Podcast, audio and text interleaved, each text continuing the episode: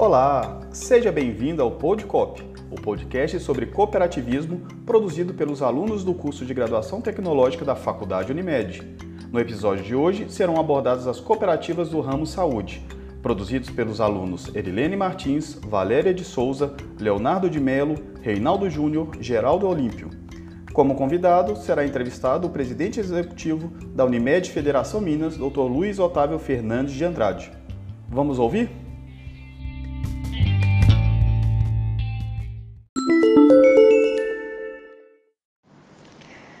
O nosso entrevistado de hoje, para o nosso podcast cooperativo do ramo de saúde, é o presidente executivo da Unimed Federação Minas, Dr. Luiz Otávio Fernandes de Andrade, e cooperado da Unimed BH desde 1996.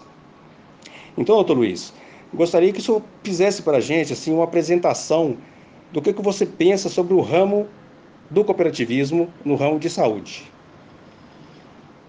É, bom, eu, minha saudação a todos.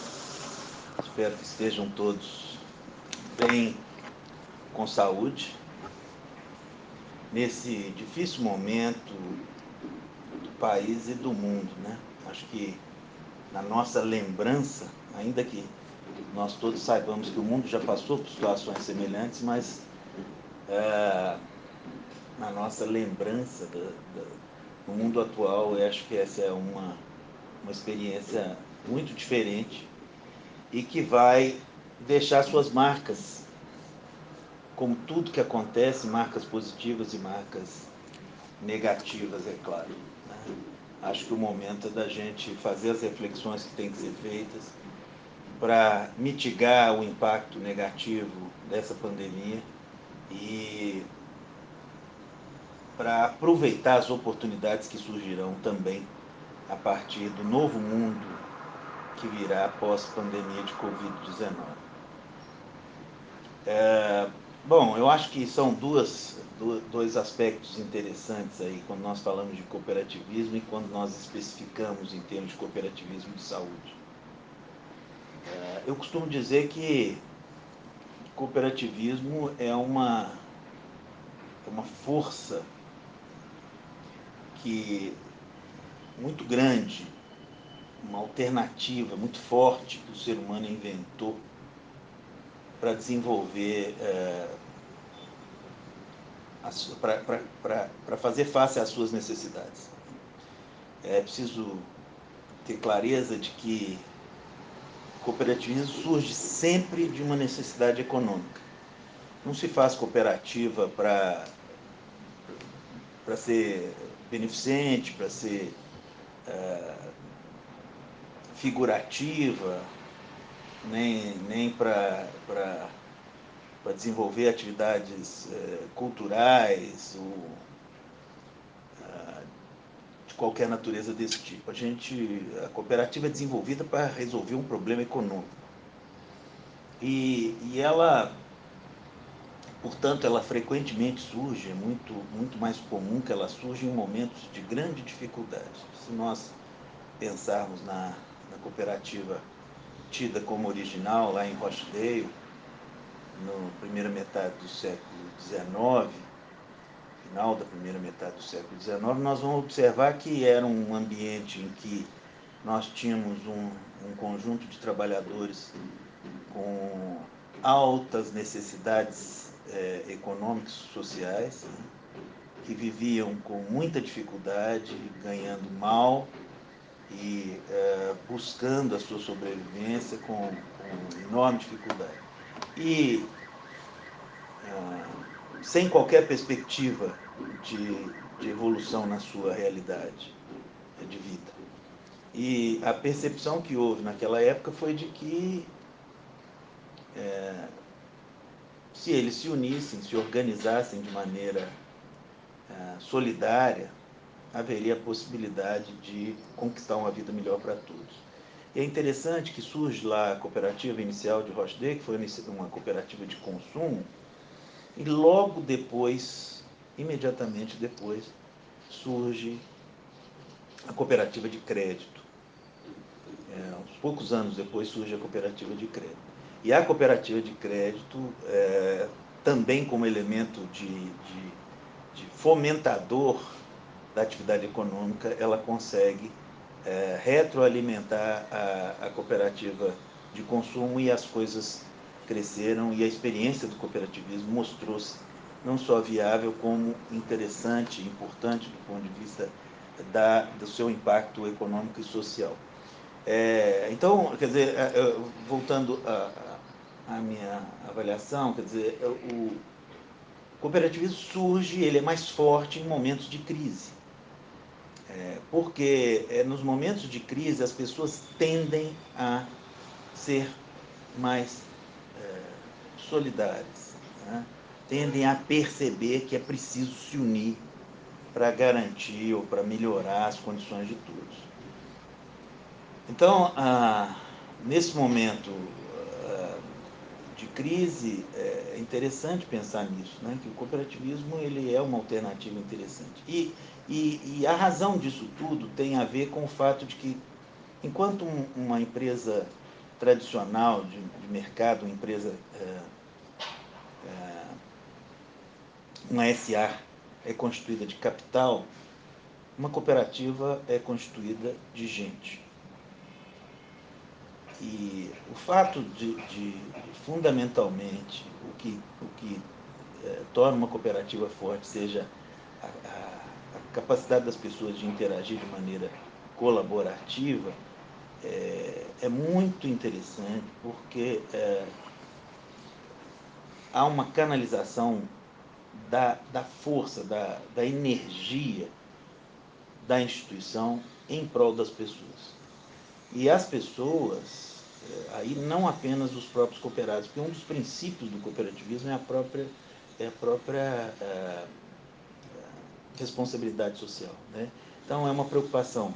É, ela nasce de uma necessidade econômica, as pessoas se organizam para satisfazer essa necessidade econômica, é, com foco nas pessoas, na melhoria é, da qualidade de vida das pessoas, mas não apenas dos seus cooperados, mas também da comunidade. Então, eu acho que o cooperativismo é muito moderno do ponto de vista da, da, sua, da, sua, da sua opção pelo, pelo indivíduo através de uma ferramenta de uso coletivo, que é a própria cooperativa. Então, nós estamos falando, a primeira parte desse conceito é do cooperativismo. A segunda parte é o de saúde. Né? É, e aí nós temos uma experiência no Brasil que é uma experiência única no mundo. Existem cooperativas de saúde pelo mundo afora, a maioria das vezes são cooperativas que se organizam para prestar assistência à saúde, é, seja através de hospitais, seja através de, de clínicas, mas sempre na linha da, da, do fornecimento. São cooperativas de trabalho que, que, que se organizam para oferecer serviço. No Brasil, é, essa, esse, em função das características do sistema de saúde brasileiro, nós tivemos que nos organizar como cooperativas de saúde. E aí estou falando especificamente do sistema Unimed, mas nós poderíamos mencionar o sistema Uniodonto uh, e até uh, os sistemas ligados ao sistema Unimed, como o sistema Unicred, o, o sistema Credicom, etc. Mas é, no Brasil nós nos organizamos, tivemos que nos organizar como operadora de plano de saúde e somos o maior sistema de saúde no Brasil. Hoje nós temos dos 47 milhões de usuários do sistema de saúde suplementar, é, o sistema Unimed isoladamente tem aproximadamente 18 milhões. Né?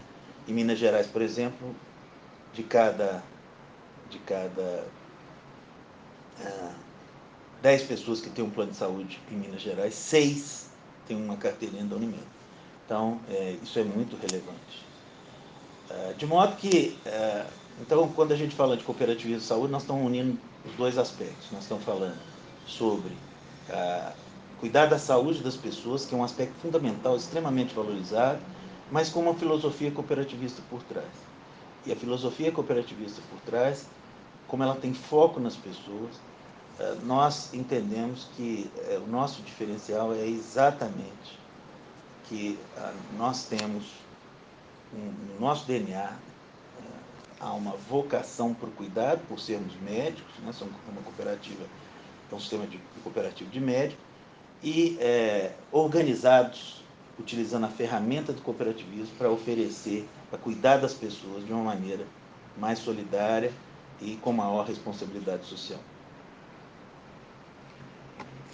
Eu vou fazer algumas perguntas para a gente enriquecer né, esse, esse trabalho de podcast, tá? que ele pode ser até divulgado pela Faculdade Unimed, né? caso necessário. E Bom, vamos lá. Primeira pergunta. Com o atual cenário movido pela Covid-19, qual seria a melhor estratégia montada pela Unimed para atuar junto à sociedade?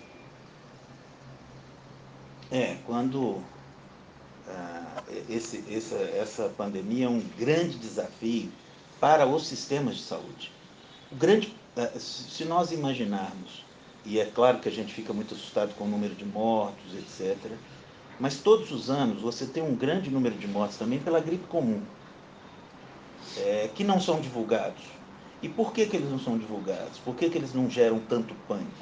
Porque o perfil de, de evolução dessas epidemias quase que anuais de gripe que existem e periodicamente também de, de gripes especiais, digamos, entre aspas, aí, que ocorrem e que afetam todo o planeta também, mas a maneira como o contágio se dá é mais lento, permite que os sistemas de saúde consigam acolher essas pessoas que ficam doentes de uma, de uma maneira é, organizada. No caso da Covid-19, é, a velocidade de transmissão é, e o, o, o, percentual de pessoas que requerem o, a, a, o recurso hospitalar faz com que haja um esgotamento do sistema de saúde, dos sistemas de saúde, eventualmente. Então, a grande preocupação é exatamente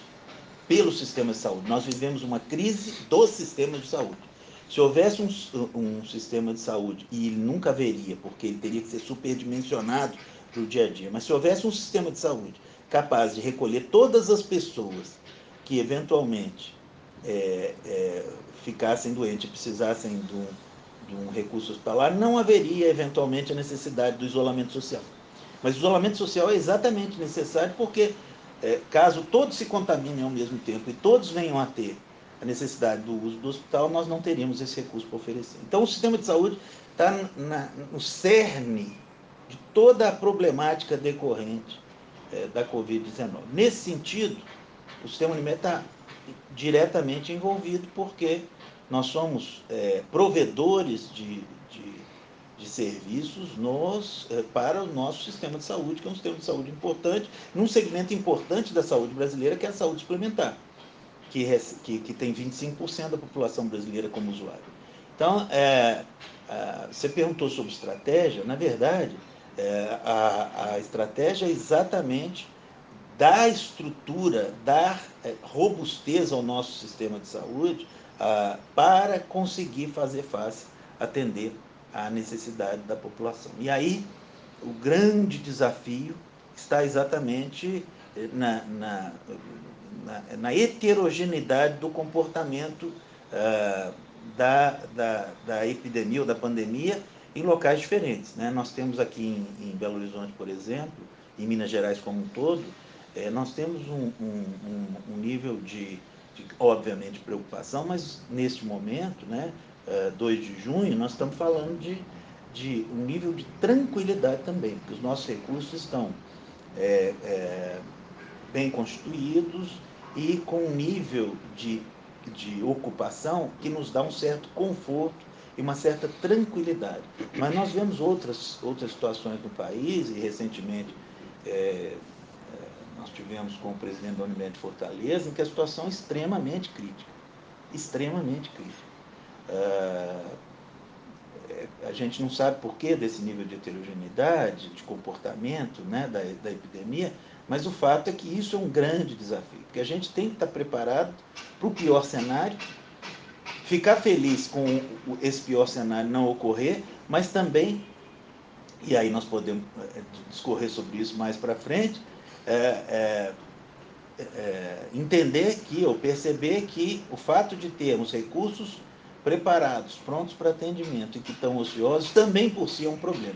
Então, o nosso sucesso nessa pandemia também é um problema, porque os nossos recursos de saúde acabam ficando ociosos e isso tem um impacto muito significativo na sustentabilidade desses recursos, que são essenciais para a nossa sobrevivência no futuro.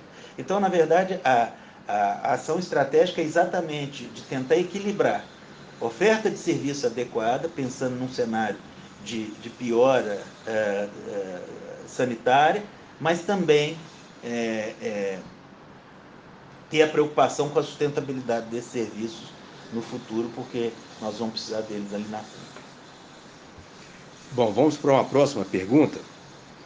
O senhor acha que depois desta pandemia, tendo em vista que a Unimed está atendendo a comunidade de forma online, poderá mudar sua forma de atender seus clientes e abrir um canal definitivo para dúvidas em saúde à comunidade, evitando a forma presencial quando não for uma urgência? Eu não tenho a menor dúvida. Esse vai ser um legado dessa pandemia, né? É, e eu extrapolo a questão da saúde. Uma coisa que todos nós percebemos com muita clareza é o quanto viajávamos de maneira desnecessária, o quanto nos deslocávamos de maneira desnecessária, o quanto perdíamos em produtividade, em deslocamento, espera e é, organização de reuniões, é, e o quanto é possível fazer boa parte disso tudo de maneira não presencial. Na saúde também isso é um, uma realidade. É, já há experiências em outros países onde a questão da telemedicina já é há mais tempo regulamentada, mostrando que é, você resolve 90% das situações clínicas de baixa complexidade é, através de um teleatendimento, em que você faz um, uma, uma, avaliação, ah, uma anamnese e uh, complementa eventualmente esse diagnóstico com exames muito simples. Então, e, e, e é, essa é uma realidade já bem estabelecida. E o que, que acontece? O nível de satisfação do usuário em relação a esses atendimentos é muito alto. É muito alto. Que também para o usuário, ele não tem que se deslocar, ele não tem que. que ele, ele, ele está no conforto da sua casa, é, com hora marcada, e ele consegue ser atendido e ter seu problema resolvido. O usuário que experimenta isso não quer mais voltar. Então a nossa, a nossa avaliação é de que ao final dessa pandemia, tendo experimentado, assim como nós todos experimentamos, a oportunidade de realizar muitas das tarefas que nós fazíamos presencialmente por meio digital, nunca mais as pessoas vão querer voltar ao patamar anterior. E isso diz respeito totalmente à saúde. É, é, será, com certeza, uma, uma consequência é, inexorável desse novo cenário pós-Covid-19. Próxima pergunta. Entende-se que os custos de materiais e equipamentos tendem a ter uma alta, devido à grande procura. Como a Unimed pretende absorver essa alta sem repassar ao cliente final?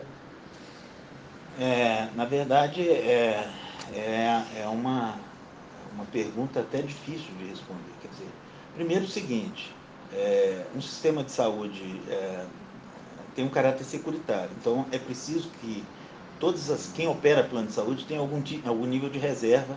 Essas reservas elas são prudenciais, ou seja, é adequado que a gente tenha, mas elas são também legais, a própria agência determina que haja reserva. É, no estado de Minas Gerais, nós temos alguma tranquilidade em relação a isso, porque nossas Unimedes estão, ah, felizmente, muito bem estruturadas do ponto de vista econômico-financeiro, e elas dão conta de fazer face a isso. A preocupação não é nem econômica, a preocupação é do ponto de vista da disponibilidade de serviço.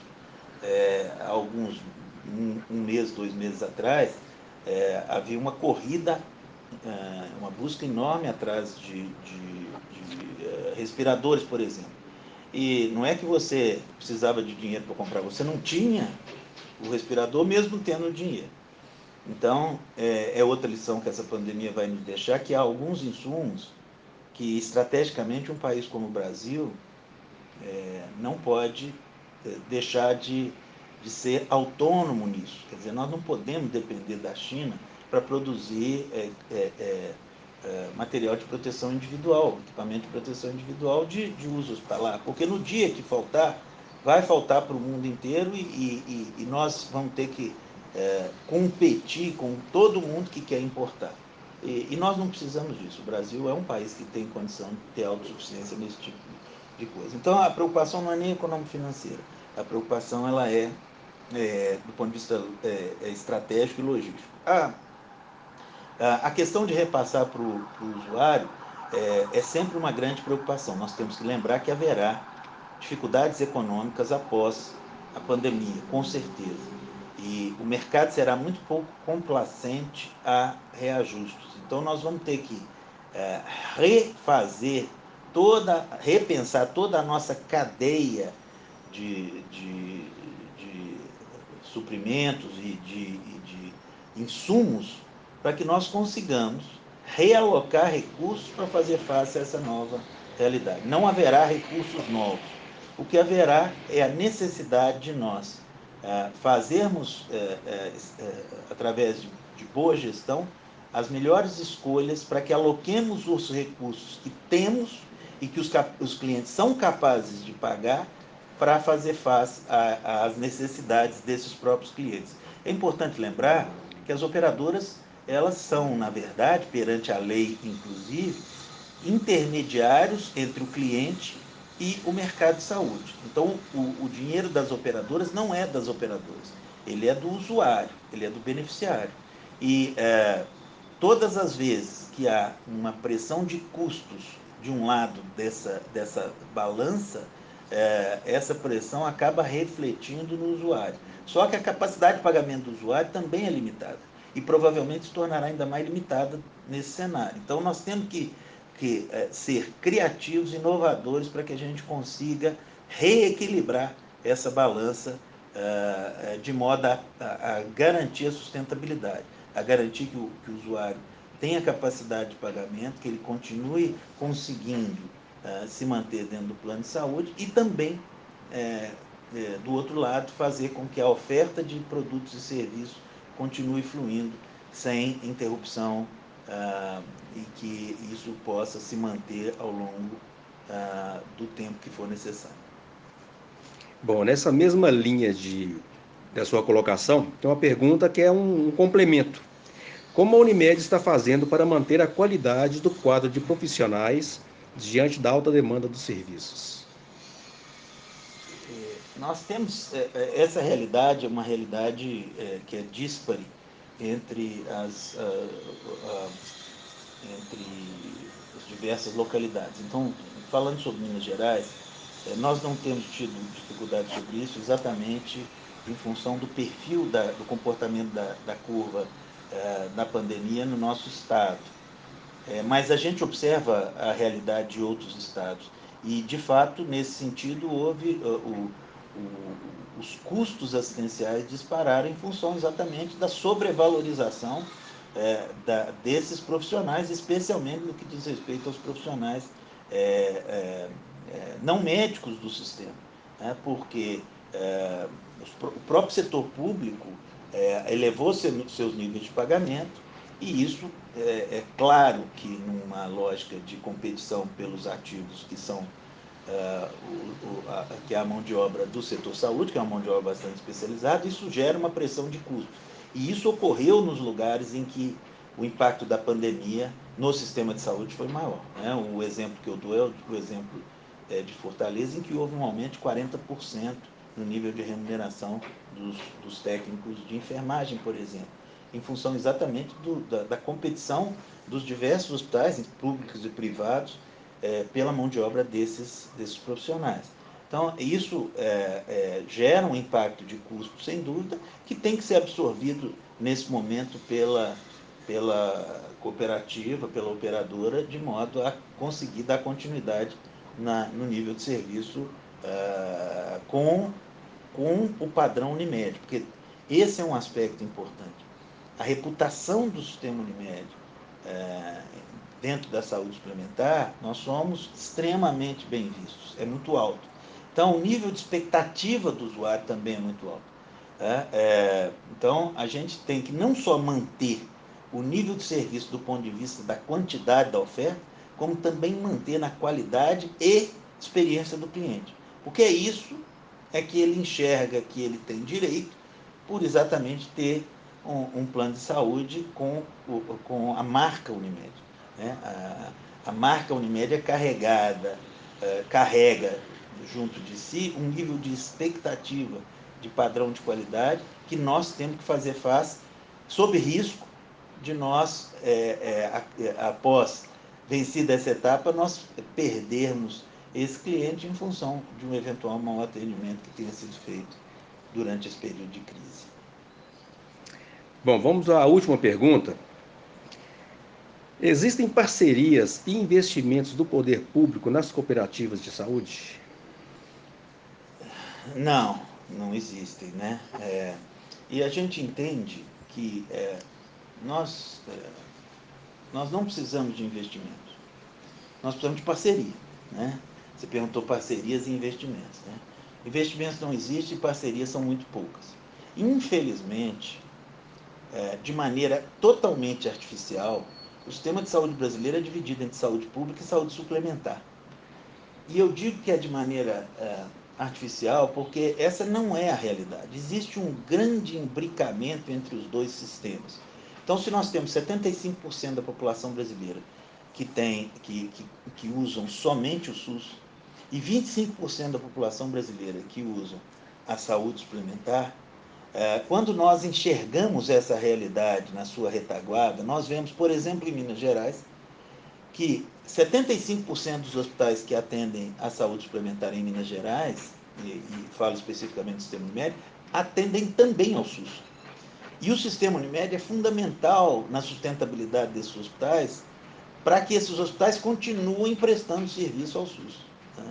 É, e, e, e, o, e, o, contrário, quer dizer, o SUS é também fundamental para a sustentabilidade dos hospitais que prestam serviço para o sistema Unimed. Então, na prática, nós já vivemos um nível de parceria informal. O que nós precisamos evoluir é transformar essas parcerias é, informais em realidades operacionais. E teríamos todos um grande ganho de eficiência dentro do sistema de saúde como um todo. Dou exemplo que talvez seja aponte para um, um, uma esperança nesse sentido, a Unimed Belo Horizonte desenvolveu uma plataforma de atendimento, teleatendimento, e ela disponibilizou gratuitamente para a Secretaria Municipal de Saúde de Belo Horizonte, que ofereceu a toda a população. Então, é uma forma de parceria que, é, que, que, que aponta para um futuro em que os sistemas público e privado vão conversar muito mais. E talvez essa pandemia seja uma oportunidade para estimular é, essas conversas. É preciso haver é, a disposição do próprio setor público. Frequentemente, os gestores do setor público é, eles têm algum nível de, de, não diria nem preconceito, mas têm algum, alguma, alguma dificuldade em interagir com a saúde suplementar.